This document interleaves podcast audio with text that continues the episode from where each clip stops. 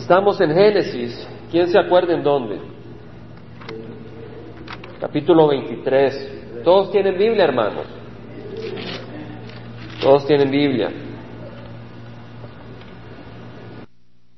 Dice la palabra del Señor, vivió Sara 127 años. Estos fueron los años de la vida de Sara. ¿Cuántos hermanos? 127. Ahora, ¿cuántos años le llevaba Abraham a Sara? Diez años. Eso lo hemos leído anteriormente.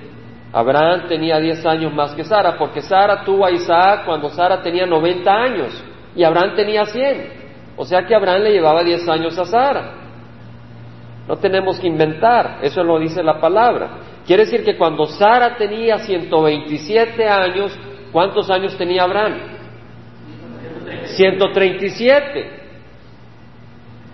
Póngase a pensar en eso, hermanos. Abraham tenía 137 años. ¿Cuántos años tenía Abraham cuando nació Isaac? 100. O sea que en este momento ¿Cuántos años tenía Isaac? 37. No es lección de matemáticas, hermanos, pero vamos a, meditar un poco en esto. Y murió Sara en Kiriat Arba, que es Hebrón, en la tierra de Canaán, y Abraham fue a hacer duelo por Sara y a llorar por ella. Abraham la amaba, su compañera de viaje, había salido de Ur de Caldea y ha casado con ella. Y dice de que después Abraham se levantó de delante de la difunta y habló a los hijos de Het, diciendo, extranjero y peregrino soy entre vosotros.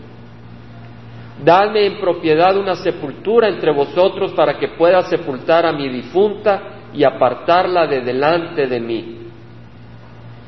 Hermanos, atención al versículo 4, extranjero y peregrino soy entre vosotros.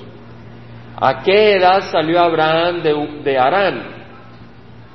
En el capítulo 11 de Génesis podemos leer,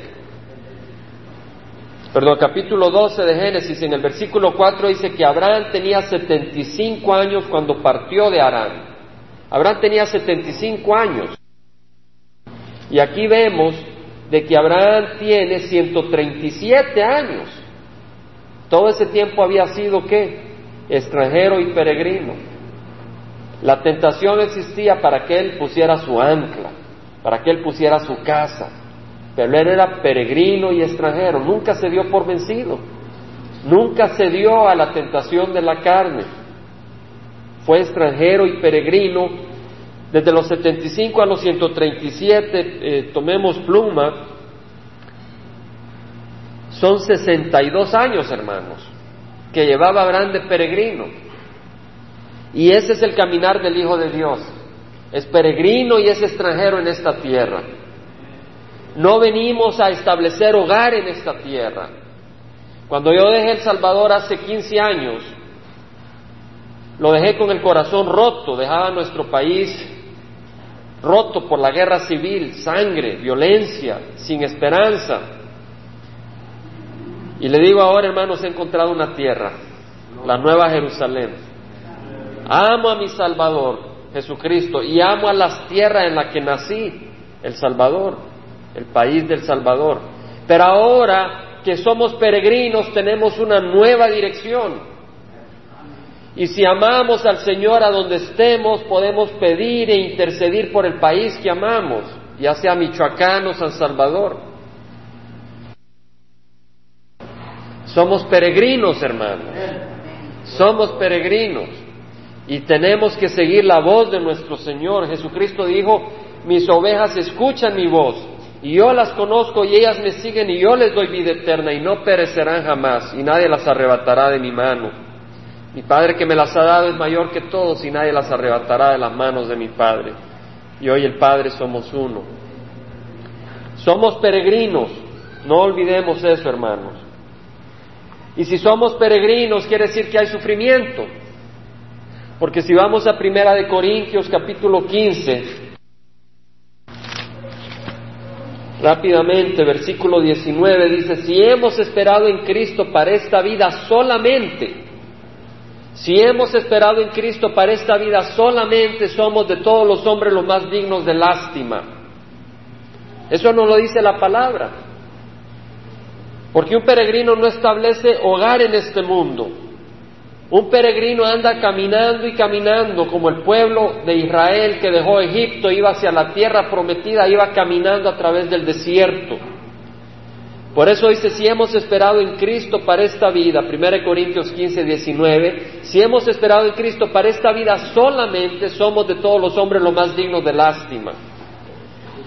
A veces, hermanos, encendemos la televisión y enseñan un evangelio de prosperidad de que Dios nos quiere dar cosas en este mundo y sí Él nos quiere bendecir, pero nuestro propósito no es este mundo, sino hacia donde vamos, a la tierra prometida. Dice la palabra, pues, en versículo 5, que los hijos de Ed respondieron a Abraham diciendo, Óyenos, Señor nuestro, eres un príncipe poderoso, entre nosotros. Sepulta tu difunta en el mejor de nuestros sepulcros, pues ninguno de nosotros te negará su sepulcro para que, se, para que sepultes a tu difunta. Abraham era un príncipe. Un príncipe es hijo de qué, hermanos? De rey. ¿Y qué somos nosotros? Príncipes. Princesas, somos hijos de rey. Abraham se levantó e hizo reverencia al pueblo de aquella tierra, los hijos de Het. Hermanos, y habló con ellos diciendo, si es vuestra voluntad que yo sepulte a mi difunta, apartándola de delante de mí, oídme e interceded por mí con Efrón, hijo de Zoar, para que me dé la cueva de Macpela que le pertenece, que está al extremo de su campo, que en presencia de vosotros me la dé por justo precio en posesión para una sepultura.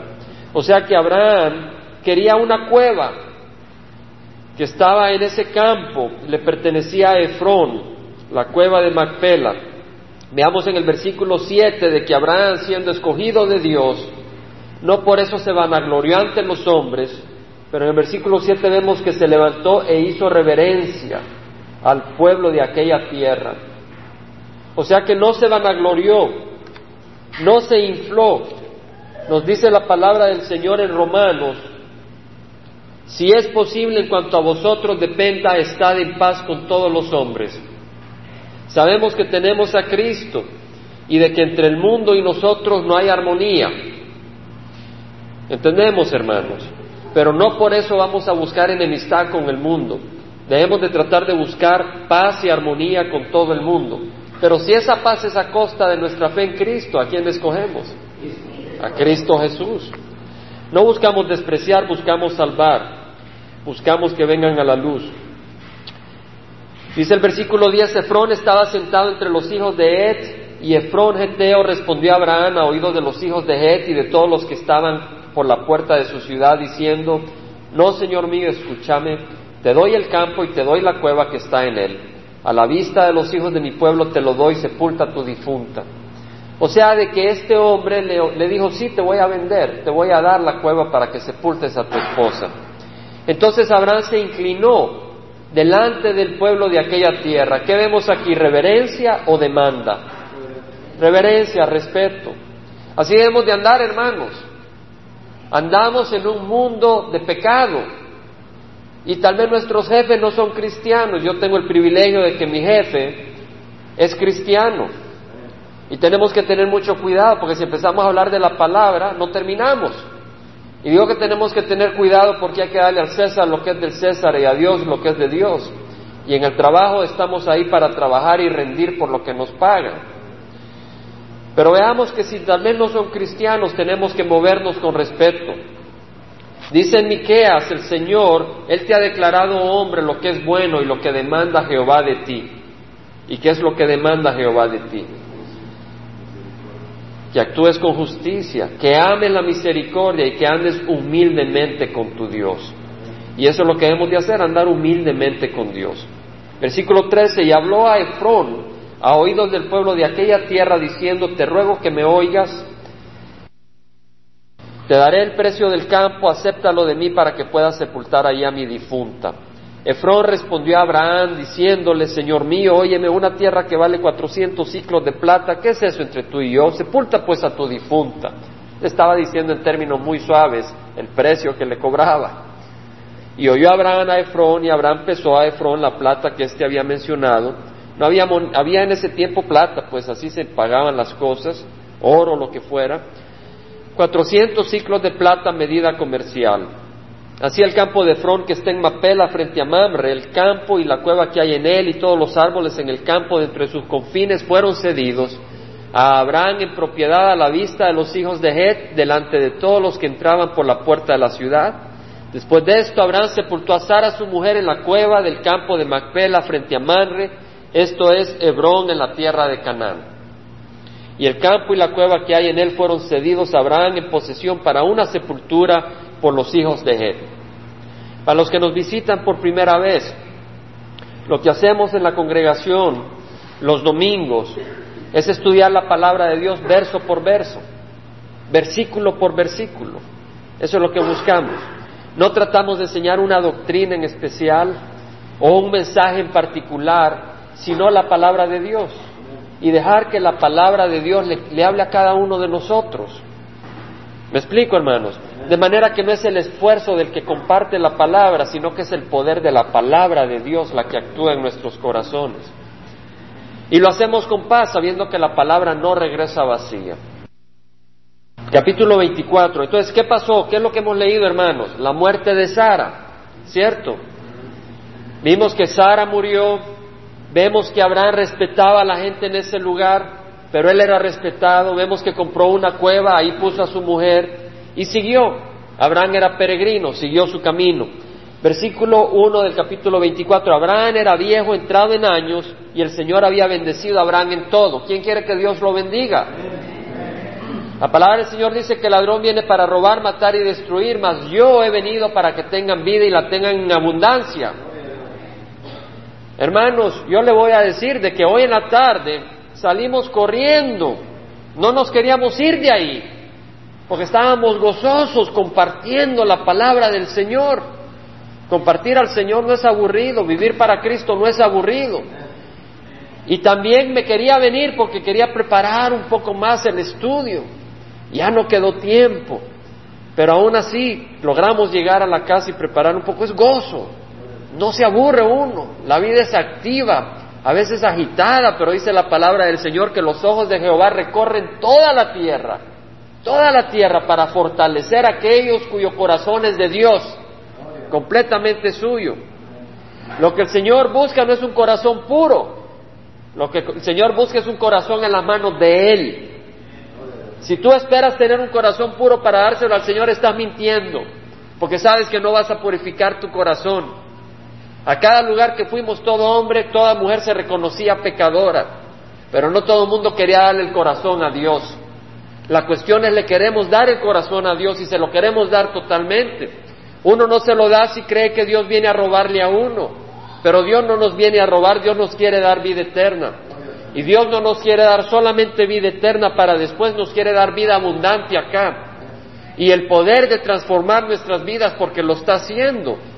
Él va transformando nuestra vida. Y Abraham dijo a su siervo, el más viejo de su casa, que era mayordomo de todo lo que poseía. ¿Cómo se llamaba su siervo? Eliezer. Está en Génesis 15.2, pero no lo busquen te ruego que pongas tu mano debajo de mi muslo. Lo que hacemos acá también es estudiar estas partes que tal vez tienen significados allá que aquí no se, no se hacen. El siervo puso la mano debajo del muslo de Abraham. Poner la mano debajo del muslo, una explicación es, era una manera respetuosa de ponerla cerca de los órganos reproductivos para querer decir, mi descendencia se vengue si tú no haces lo que te pido.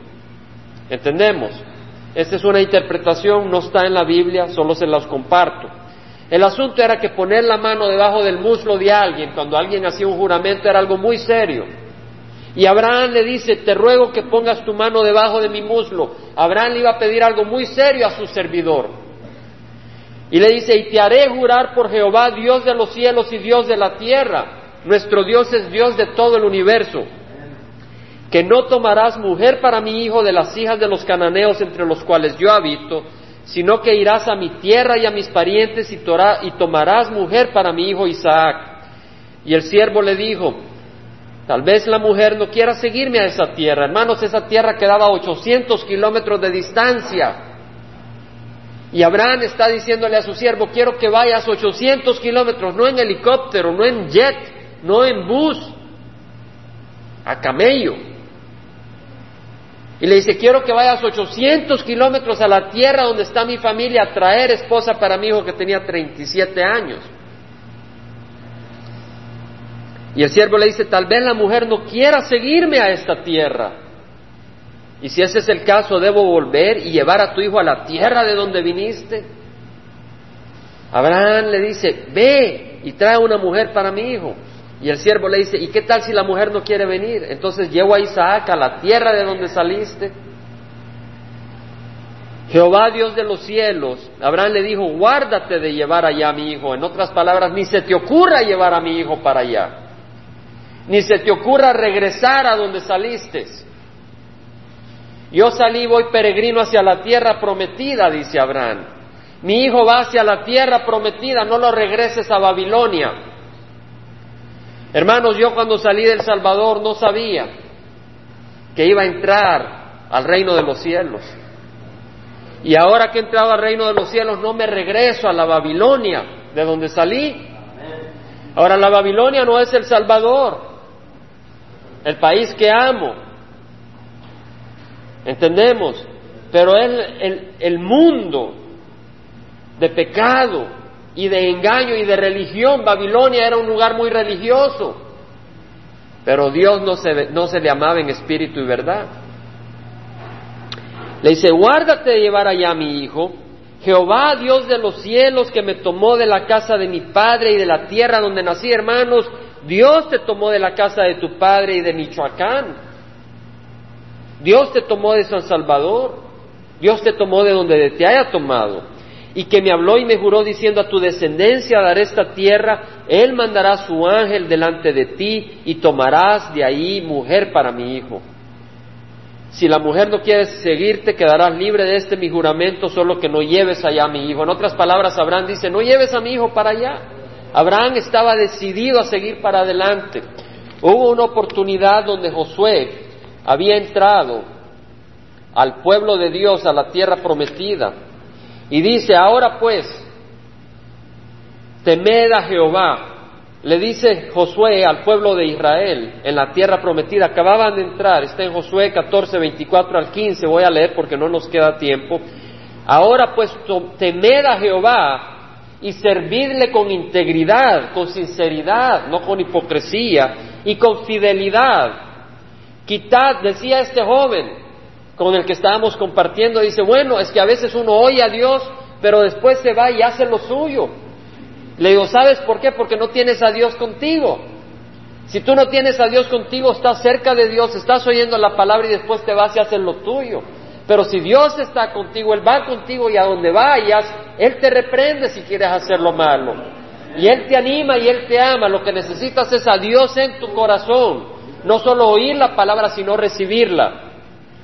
Y dice, sí, dice, temed a Jehová y servirle con integridad y con fidelidad. Quitad los dioses que vuestros padres sirvieron al otro lado del río. Los dioses de quiénes eran? De sus padres. Pongan atención, quitad los dioses que vuestros padres sirvieron al otro lado del río y en Egipto y servid a Jehová. Eran de sus padres, pero Abraham tomó una decisión y el pueblo de Israel tenía que decidir si servir a los dioses de sus padres o a Jehová, al Dios vivo. Y luego dice el versículo 15, y si no os parece bien servir a Jehová, Ah, no, pero yo quiero servir a Jehová y a los dioses de mis padres, hermanos. Nadie puede servir a dos señores. Porque entonces amará a uno y despreciará al otro, se apegará a uno y odiará al otro. Si no os parece bien servir a Jehová, a Jehová, escoged hoy, escoged hoy a quién habéis de servir.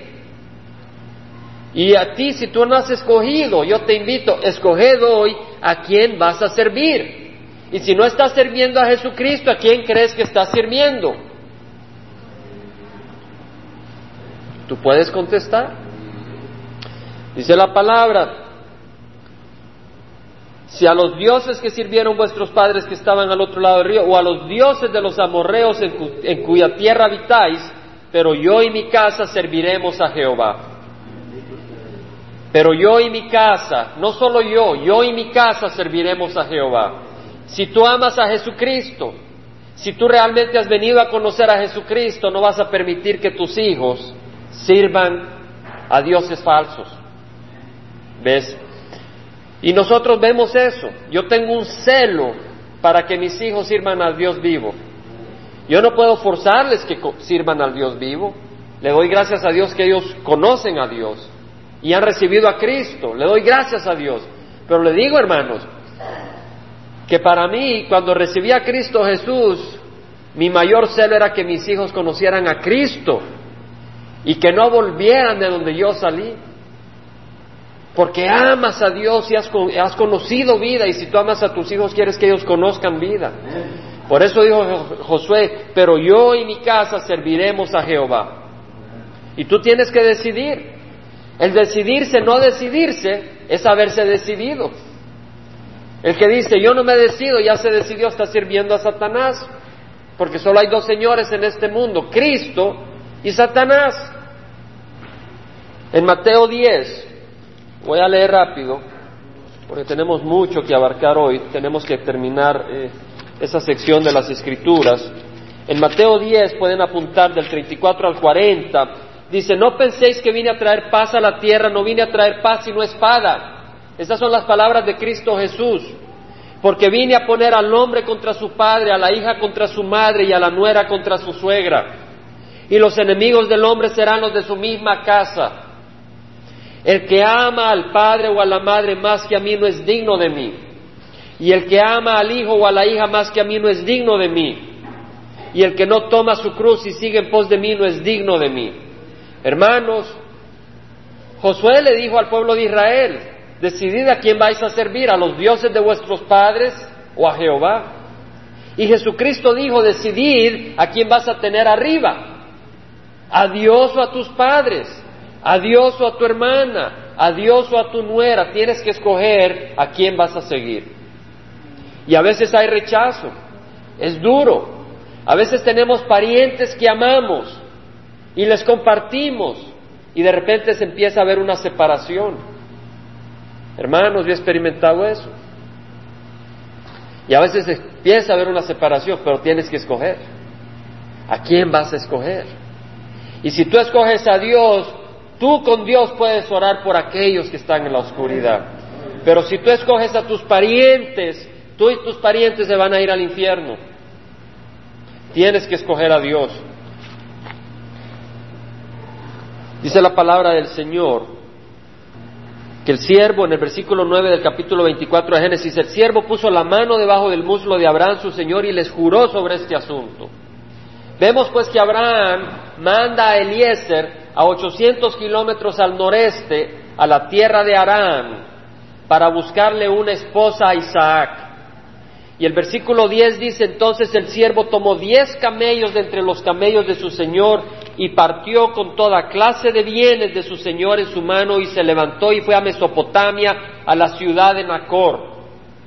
¿Quién era Nacor? Nacor era hermano de Abraham. O sea que el siervo hizo lo que tenía que hacer. Si él tenía que traer un pariente, una persona de la familia de Abraham, fue a su parentela. A veces el Señor nos pide hacer algo y nosotros nos vamos por otro lado, ¿cierto? Ahí vemos el corazón del hombre. El siervo se le pidió que trajera una persona, una joven, a una virgen de la familia de Abraham. ¿Para dónde fue? Para, para donde estaba la parentela de Abraham. Algunos dicen yo creo en Jesús, pero van caminando en camino opuesto. Su camino muestra que no creen en Jesús. Sí creen que Él existe, los demonios también creen y tiemblan, pero no creen que Jesucristo y sin Cristo no pueden tener vida eterna. Por eso no lo reciben como Señor. Versículo 11. Eh, de nuevo, hermanos, la ciudad de Nacor, ¿quién era Nacor? Hermano de Abraham, y lo podemos ver en el capítulo 11. Todo esto lo sacamos de las escrituras. Capítulo 11, versículo 27 dice, estas son las generaciones de Taré. Versículo 43. Versículo 43 dice, un tema distinto, pero nos menciona esto, dice, ahora pues, hijo mío, obedece mi voz, levántate y huye a Arán, a casa de mi hermano Labán. Bueno, Labán era hijo de Betuel y Betuel era hijo de Nacor. O sea, de que ellos habitaban en Arán. Y si hacen su homework, su tarea, pueden comprobar eso. O sea que Arán, de donde salió Abraham después para ir a la tierra prometida, era donde se había quedado Nacor. Nacor llegó a Arán. Seguimos, hermanos. Llegó pues con sus diez camellos, Eliezer. Génesis 24, llegó con sus diez camellos. ¿Hacia dónde, hermanos? ¿A dónde llegó? A Nacor, a Mesopotamia, a Arán, la tierra de Nacor. Y dice que hizo arrodillar a los camellos fuera de la ciudad junto al pozo de agua, al atardecer, a la hora en que las mujeres salen por agua. O sea que en ese tiempo era el atardecer que las mujeres salían, no cuando estaba el calor del día, pero al atardecer cuando ya se estaba poniendo el sol, que había fresco, ya iban con sus cántaros a llenarlos de agua para tener agua en sus hogares. Y dijo, ¿quién habla acá? ¿No? ¿Quién habla acá? Y dijo, versículo 12, Eliezer, oh Jehová Dios de mi Señor Abraham, Oh Jehová, te ruego que me des éxito hoy y que tenga misericordia de mi señor Abraham. Vemos de que Eliezer entendía que Dios no le debía nada a Abraham, era la misericordia de Dios la que bendeciría a Abraham. Y Eliezer también clama al Dios de Abraham, le dice, oh Jehová, Dios de mi señor Abraham. Algunos dicen, Dios, Jesucristo es Dios de mi papá, pero es tu Dios, es tu Señor, tiene que ser tu Señor. He aquí estoy de pie junto a la fuente de agua y las hijas de los hombres de la ciudad salen para sacar agua. Que sea la joven a quien yo diga, por favor, baja tu cántaro para que yo beba, y que responda, bebe, y también te daré de beber a tus camellos, la que tú has designado para tu siervo Isaac, y por ello sabré que has mostrado misericordia a mi Señor. En otras palabras, Eliezer dice, Señor, que a la joven que yo le diga, dame de beber agua, y que me da de beber agua y también a mis camellos, esa, que, esa debe ser la joven que tú me pones. Capítulo 11, versículo 27. Estas son las generaciones de Taré. Taré engendró a Abraham, a Nacor y Arán. Y Arán engendró a Lot. ¿Cuántos hijos tenía entonces Taré? Tres. Abraham, Nacor y Arán. Arán murió, pero tuvo un hijo que se llama Lot. Recordamos. Entonces Taré salió hacia Arán, hacia la tierra de Arán. Taré salió hacia la tierra de Arán con Abraham, con la esposa de Abraham que se llamaba Sarai, y salió también con Lot, pero no salió con Nacor. Muy interesante. Versículo 31 dice, Taré tomó a Abraham, su hijo, a su nieto Lot, hijo de Arán, que había muerto, y a Sarai, su nuera, mujer de su hijo Abraham, y salieron juntos de Ur de los Caldeos en dirección a la tierra de Canaán y llegaron hasta Arán y se establecieron ahí. Me pregunto por qué Nacor no salió con ellos. Me imagino que estaba enamorado de sus ídolos. ¿Entendemos? Estaba contento, estaba satisfecho con la ciudad de Ur de Caldea. Pero llegó un momento donde sí fue a Arán, y Arán fue la ciudad de Nacor también. Lo podemos ver en el capítulo 27,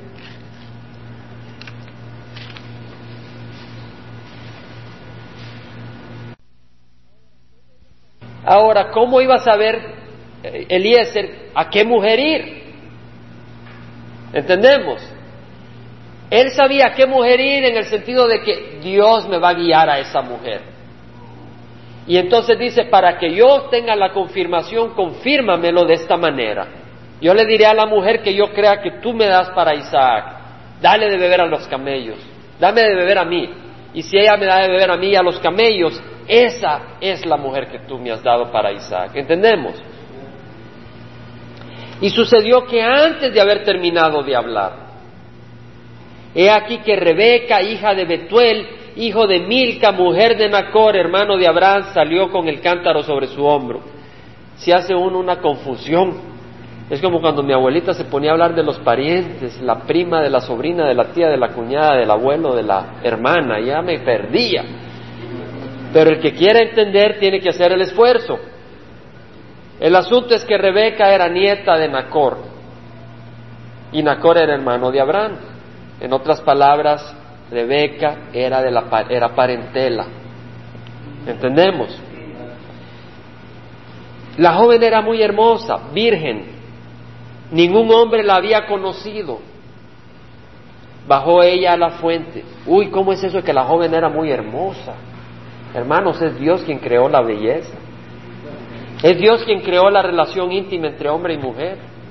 Es Dios quien creó una salida de sol, una puesta de sol, un árbol de mangos. Es Dios el amor y que nos da amor. Es Satanás el que lo ha distorsionado y compartimos el Evangelio que es capaz de volvernos a Cristo y a darnos la sanidad que supuestamente deberíamos de haber tenido antes. La joven era muy hermosa, virgen, ningún hombre la había conocido. Entonces el siervo corrió a su encuentro y dijo, te ruego que me des a beber un poco de agua de tu cántaro. Y ella dijo, bebe, Señor mío, y enseguida bajó el cántaro a su mano y le dio de beber. Cuando había terminado de darle de beber, dijo, sacaré también para tus camellos hasta que haya terminado de beber. Hermanos, una, una oración contestada. Le contestó lo que le pidió. ¿Quién se ha gozado de oraciones contestadas? Amén. Hermanos, nuestro Dios contesta. Dice que Él hace salir el sol sobre malos y buenos. Hace llover sobre justos e injustos. El Señor es un Dios de misericordia. Y dice que rápidamente vació el cántaro en el abrevadero y corrió otra vez a la fuente para sacar agua y sacó para todos sus camellos. Pero todavía Eliezer no sabía que era pariente de Abraham. Sí le contestó lo que él había pedido al Señor que le contestara, pero todavía no se había identificado. ¿Entendemos?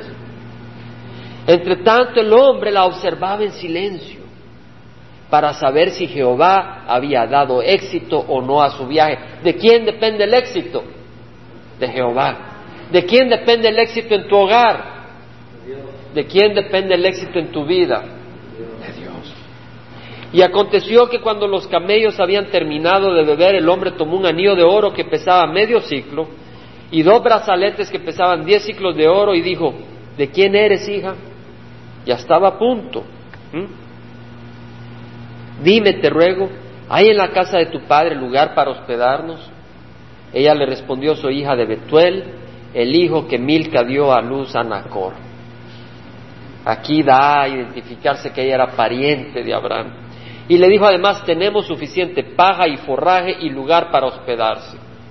Entonces el hombre que hizo, hermanos, se postró y adoró a Jehová. ¿Qué hizo? Le dio gloria a Dios, visiblemente. Y dijo, bendito sea Jehová, Dios de mi Señor Abraham, que no ha dejado de mostrar su misericordia y su verdad hacia mi Señor. Y Jehová me ha guiado en el camino a la casa de los hermanos de mi Señor. ¿Quién lo guió? Jehová. Hermanos, Dios nos quiere guiar a nosotros. Juan 16, ¿qué nos dice? Versículo 7, pero os digo la verdad que os conviene que me vaya, porque si no me voy el consolador no vendrá a vosotros, pero si me voy os lo enviaré. El Señor promete al Espíritu Santo.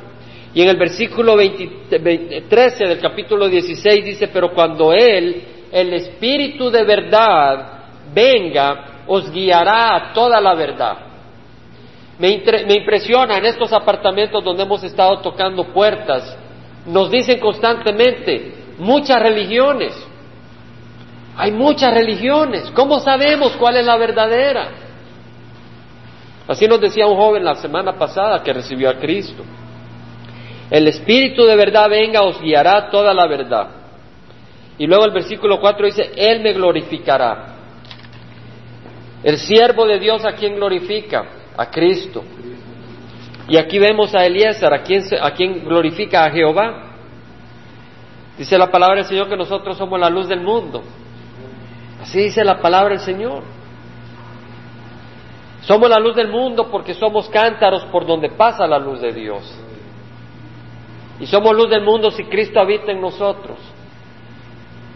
Y luego nos dice la palabra del Señor, una ciudad situada sobre un monte no se puede ocultar. Este hombre ponía su fe en Jehová y ¿qué hizo cuando vio que Dios le respondió? ¿Ocultó su gozo? No, bendijo a Dios, glorificó a Dios. Y así nosotros, cuando hemos recibido a Cristo, no se trata de trabajar, de tocar de puerta en puerta. Mostramos el gozo de Dios y glorificamos a Dios. Y ese es el trabajo que el Señor pide, que le glorifiquemos. Dice, ni se enciende, una ciudad situada sobre un monte no se puede ocultar ni se enciende una lámpara y se pone debajo de un almud, sino sobre el candelero y alumbra a todos los que están en la casa. Así brille vuestra luz delante de los hombres, de manera que vean vuestras buenas acciones y glorifiquen a quién, a vuestro Padre que está en los cielos.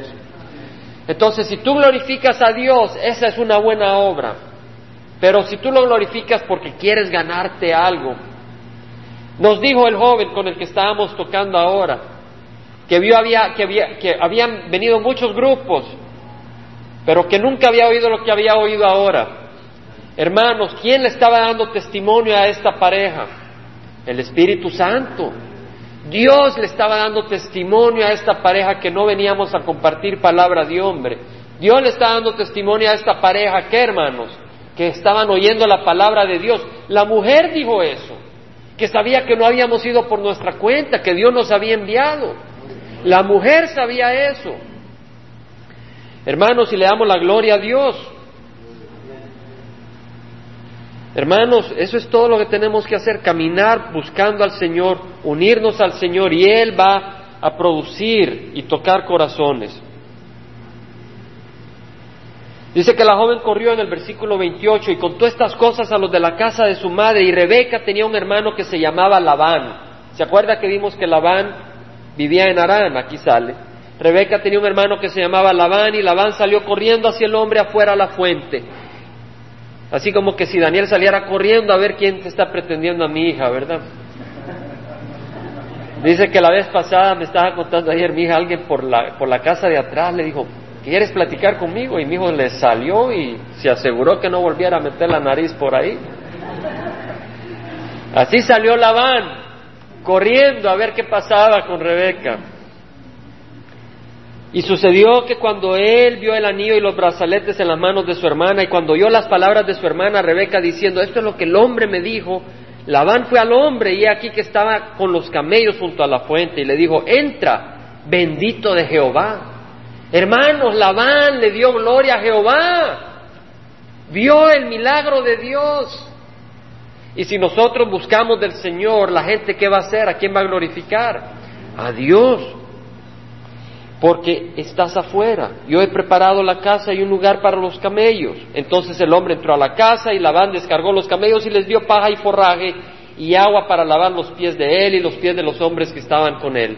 Pero cuando la comida fue puesta delante de él para que comiera, dijo, no comeré hasta que haya dicho el propósito de mi viaje.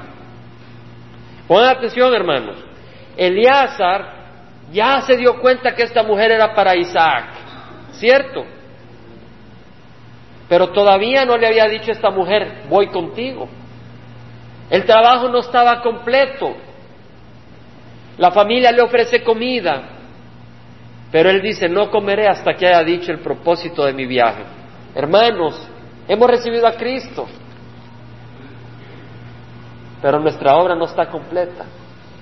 No nos sentemos a comer hasta que nuestra obra esté completa. En segunda de Timoteo, y el Señor me habló en esto, en segunda de Timoteo dice la palabra del Señor, ningún soldado en servicio activo se enreda en los negocios de la vida diaria a fin de poder agradar al que lo reclutó como soldado. Ningún soldado en servicio activo. ¿Estás en servicio activo o estás de baja? Estamos en servicio activo. Dice, ningún soldado en servicio activo se enreda en los negocios de la vida diaria a fin de poder agradar al que lo reclutó como soldado.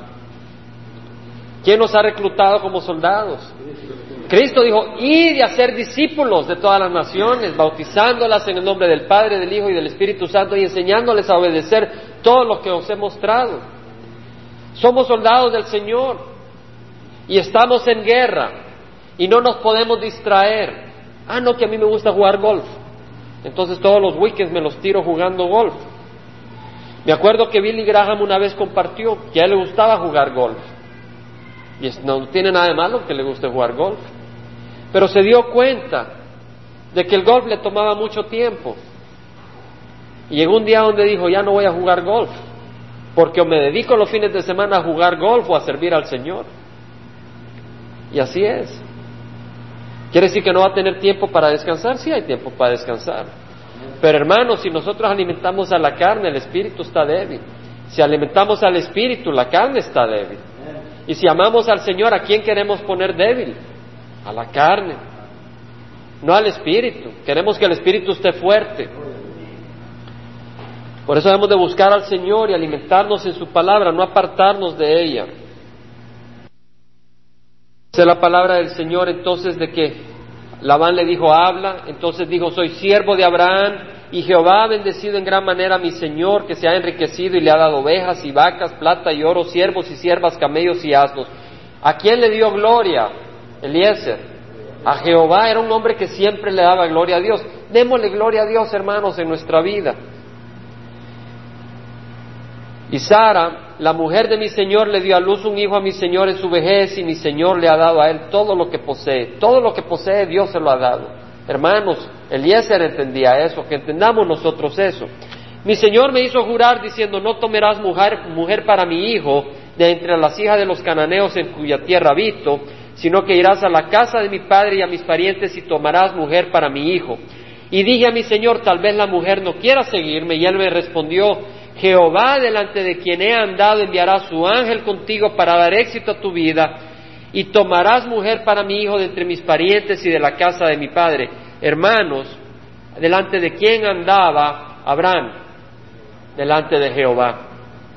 ¿Y qué nos dice Miqueas, como leímos? Él te ha declarado, hombre, lo que es bueno y lo que demanda Dios de ti. Que hagas justicia, ame la misericordia y andes humildemente con tu Dios. Si andamos con Dios, Él está con nosotros. Jesucristo dijo, yo estoy con vosotros todos los días hasta el fin de los tiempos. Jesucristo está con nosotros. No para decirnos, mira que estás haciendo mal, sino para amarnos y protegernos. Como un padre cuida a su hijo que no se caiga en el precipicio, que no se queme en el fuego, y cuando tiene hambre le da de comer. Dice la palabra entonces, cuando llegué a mis parientes, cuando llegue a, mis parientes, quedarás libre de mi juramento, y si ellos no te la dan, también quedarás libre de mi juramento. Y llegué hoy a la fuente y dije, oh Jehová, Dios de mi Señor Abraham, ¿a quién le clama? A Jehová. Si ahora quieres dar éxito a mi viaje en el cual ando, he aquí estoy parado junto a la fuente de agua, que la doncella que salga a sacar agua y a quien yo diga, te ruego que me des de beber un poco de agua de tu cántaro, y ella me diga, bebe y también sacaré para tus camellos, que sea ella la mujer que Jehová ha designado para el hijo de mi Señor. Hermanos, en el versículo 42 dice, si ahora quieres dar éxito a mi viaje. Hermanos, Dios no es nuestro siervo. Nosotros no le damos órdenes a Dios. Nosotros no le decimos, Dios mío, dame éxito en este viaje. Muchos creen que Dios es nuestro siervo. Nosotros somos siervos del Señor. Le pedimos, Señor, si es tu voluntad. Jesucristo en el huerto de Getsemaní que dijo, si es tu voluntad, aparta de mí esta copa, pero que no se haga mi voluntad sino la tuya. Hermanos, debemos de buscar la voluntad del Señor. Santiago 4. Santiago habla de eso. El versículo 13 dice, oíd ahora los que decís, hoy o mañana iremos a tal o cual ciudad y pasaremos allá un año. Haremos negocio y tendremos ganancia. Sin embargo, no sabéis cómo será vuestra vida mañana. Solo sois un vapor que aparece por un poco de tiempo y luego se desvanece. Hermanos, vamos en el freeway, se nos cruza un carro y ya somos historia. Vamos en el freeway, se nos revienta el apéndice y ahí nos quedamos. Estamos comiendo un sándwich, suena el teléfono, una torta, un pan, suena el teléfono y lo queremos agarrar para hablar y se nos va el pan por los pulmones y nos morimos. O vamos caminando y nos tropezamos. Me acuerdo el papá de mi mejor amigo en la escuela, en el, cuando estaba en la escuela secundaria. Su papá se tropezó, estaba en un viaje en Europa. Le dio cangrena y se murió. Hermanos, somos frágiles. Somos frágiles. Versículo 15 dice, más bien deberías decir, si el Señor quiere, viviremos y haremos esto o aquello pero ahora os jactáis en vuestra arrogancia. Toda jactancia semejante es mala. Hermanos, debemos de ser humildes y reconocer que nuestra vida está en las manos del Señor. Si es la voluntad del Señor, Mateo 20, hermanos, no siempre pedimos lo que es la voluntad del Señor. Los hijos de Dios no siempre pedimos de acuerdo a la voluntad del Señor. Mateo 20, 20 al 27. Entonces se le acercó la madre de los hijos de Zebedeo con sus hijos, postrándose ante él y pidiéndole algo. Y él le dijo, ¿qué deseas? Ella le dijo, ordena que en tu reino estos dos hijos míos se sientan, uno a tu derecha y el otro a tu izquierda. Aquí está la mamá de Juan y Santiago. Y le dicen, a Jesús, te rogamos que mi hijo se sienta uno a tu derecha y otro a la izquierda. Respondió Jesús, dijo, no sabéis lo que pedís. ¿Podéis beber la copa que yo voy a beber? Ellos le dijeron, podemos. Él le dijo, mi copa ciertamente beberéis, pero sentarte a mi derecha y a mi izquierda no es mío el concederlo, sino que es para quienes ha sido preparado por mi Padre. Hermanos, es Dios el que escoge. Es Dios el que escoge. Lo repito, es Dios el que escoge. Es Dios el que escoge. El Señor dice que todo aquel que el Padre me da viene a mí y el que viene a mí de ninguna manera lo echaré afuera. Si tú quieres vida eterna, ven a Jesús. Pero hermano, no busques una posición. No busques ni la derecha ni la izquierda en esta congregación. Busca a Cristo Jesús. Tal vez me dices, pero tengo muchos regalos. Yo te digo, no busques ni la derecha ni la izquierda, porque el Señor no te la va a dar. Busca a Cristo Jesús. Tal vez tienes un año de andar con el Señor, tal vez tienes veinte. No busques ni la derecha ni la izquierda, busca al Señor. Hermanos, te digo esto porque en esta congregación yo estoy convencido de que el Señor nos llama a servirle. Y el Señor no me ha llamado a mí a servir al mundo, me ha llamado a servir a Cristo. Y yo creo, hermanos, en mi corazón de que hay un campo abierto en la ciudad de Orange. Y que hay gente en la ciudad de Orange que necesita oír el Evangelio de Cristo Jesús.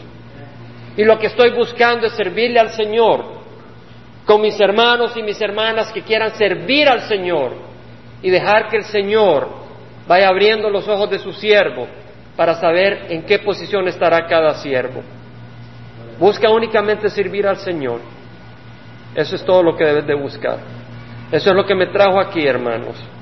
Y aquellos que tienen esa misma mente, seguiremos caminando en esa dirección.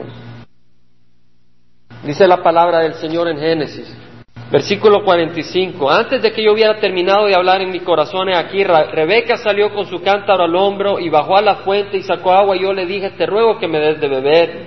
Ella enseguida bajó el cántaro de su hombro. Aquí viene eh, y está contando. Versículo 48, y me postré y adoré a Jehová y bendije a Jehová Dios de mi Señor Abraham que me había guiado por camino verdadero para tomar la hija del pariente de mi Señor para su hijo. Ahora pues si habéis de mostrar bondad y sinceridad con mi Señor, decídmelo y si no, decídmelo también para que se vaya, para que vaya yo a la mano derecha o a la izquierda. Hermanos, estamos en negocio, no hay tiempo que perder. Y Eleazar le dijo, Decime si quieres venir o no, porque yo ya no tengo tiempo que perder. Hoy que estábamos compartiendo un hombre que sí nos quería hacer perder el tiempo, no estaba interesado y no nos dejaba ir. Yo le dije, hermano, no, el Señor no venimos a buscar eh, argumento, pero quería platicar, pero no quería platicar, quería argumentar. Finalmente logramos irnos.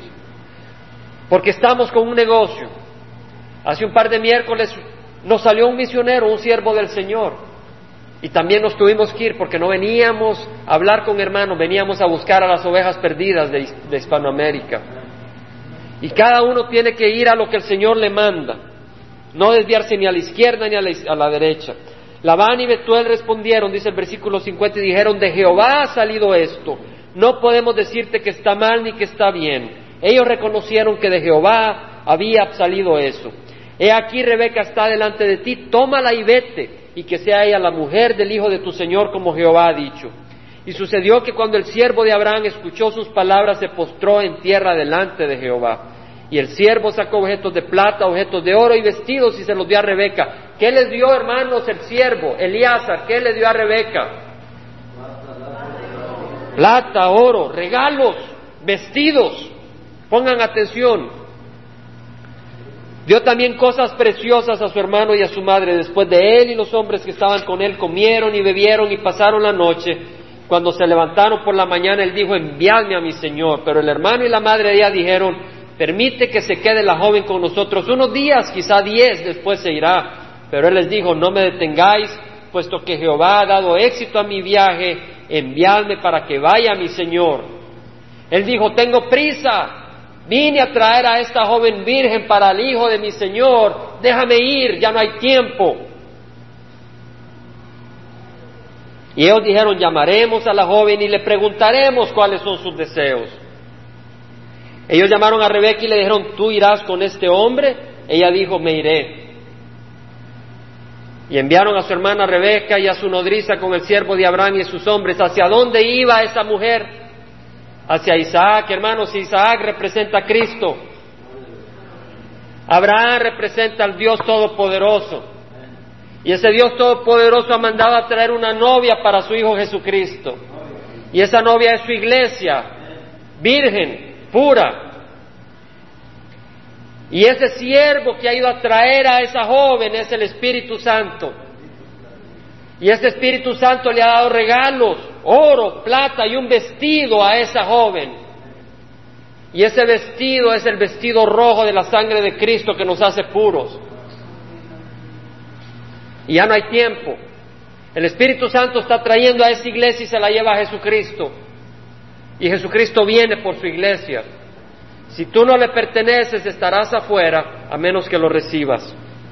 Pero hermanos, la, iglesia de Cristo es pura y sana por su sangre. Y si la sangre de Cristo es preciosa, no la vamos a patear, pero vamos a caminar en santidad. Con la pareja que estábamos hablando, le pregunté, ¿la sangre de Cristo preciosa? Sí, es preciosa, pero no recibió a Cristo. Esperamos que lo reciba pronto. Hermano, mientras tú no recibas a Cristo, tú estás diciendo en tu corazón, la sangre de Cristo no es suficiente, preciosa para mi vida. Vale más mi pecado, vale más mi vida que la sangre de Cristo, hermanos. La sangre de Cristo es preciosa.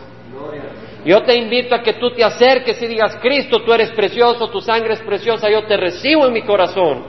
Y Él te limpia y Él te guía. Dice el versículo 59, enviaron a su hermana Rebeca y a su nodriza y bendijeron a Rebeca y le dijeron que tú, hermana nuestra, te conviertas en millares de miríadas y así la iglesia de Cristo y posean tus descendientes la puerta de los que los aborrecen. El Señor Jesucristo le dijo a, Pedro, tú eres Pedro y sobre esta piedra, no Pedro, Dios no establece su iglesia sobre un hombre, sobre esta piedra que Jesucristo es el Hijo del Dios vivo, sobre esta piedra edificaré mi iglesia y las puertas de la muerte no prevalecerán contra ella. Hermanos, tus descendientes poseerán las puertas de los que aborrecen nosotros, la iglesia del Dios vivo, poseen las puertas de la muerte porque tenemos victoria en Cristo Jesús. Versículo 61 vamos a terminar. Se levantó Rebeca con sus doncellas montadas en los camellos, siguieron al hombre. El siervo pues tomó a Rebeca y partió. Isaac había venido a ver Lahai Roy, pues habitaba en la tierra del Negev. Y por la tarde Isaac salió a meditar al campo y alzó los ojos y miró y aquí venían unos camellos. Rebeca alzó los ojos y cuando vio a Isaac bajó del camello y dijo al siervo, ¿quién es ese hombre que camina por el campo a nuestro encuentro? Eso no dirás cuando veas a Jesús, sabrás que es Jesús. Y el siervo dijo, es mi Señor, y ella tomó el velo y se cubrió. Y el siervo contó a Isaac todo lo que había hecho. Entonces Isaac la trajo a la tienda de su madre Sara y tomó a Rebeca y ella fue su mujer y la amó. Así se consoló Isaac de las muertes de su madre. Hermanos, Cristo también tiene consuelo del sufrimiento y del desprecio que sufría en la cruz. Ese consuelo es el gozo de reunirse con sus hijos. Porque en Hebreos 12, 1, 2, y ahí terminamos. Hebreos 12, 1, 2. Dice la palabra del Señor, capítulo 12, versículo 1 al 2. Puesto que tenemos en derredor nuestro tan gran nube de testigos, despojémonos de todo peso y del pecado que tan fácilmente nos envuelve y corramos con paciencia la carrera que tenemos por delante. Hebreos 12. Tenemos una gran nube de testigos. Despojémonos del peso y del pecado que nos envuelve y corramos con paciencia la carrera que tenemos por delante. Puesto los ojos en Jesús, el autor y perfeccionador de la fe, quien por el gozo puesto delante de él soportó la cruz, menospreció la vergüenza y se ha sentado a la diestra del trono de Dios. Hermanos, Cristo soportó sufrimiento por el gozo de reunirse con nosotros un día.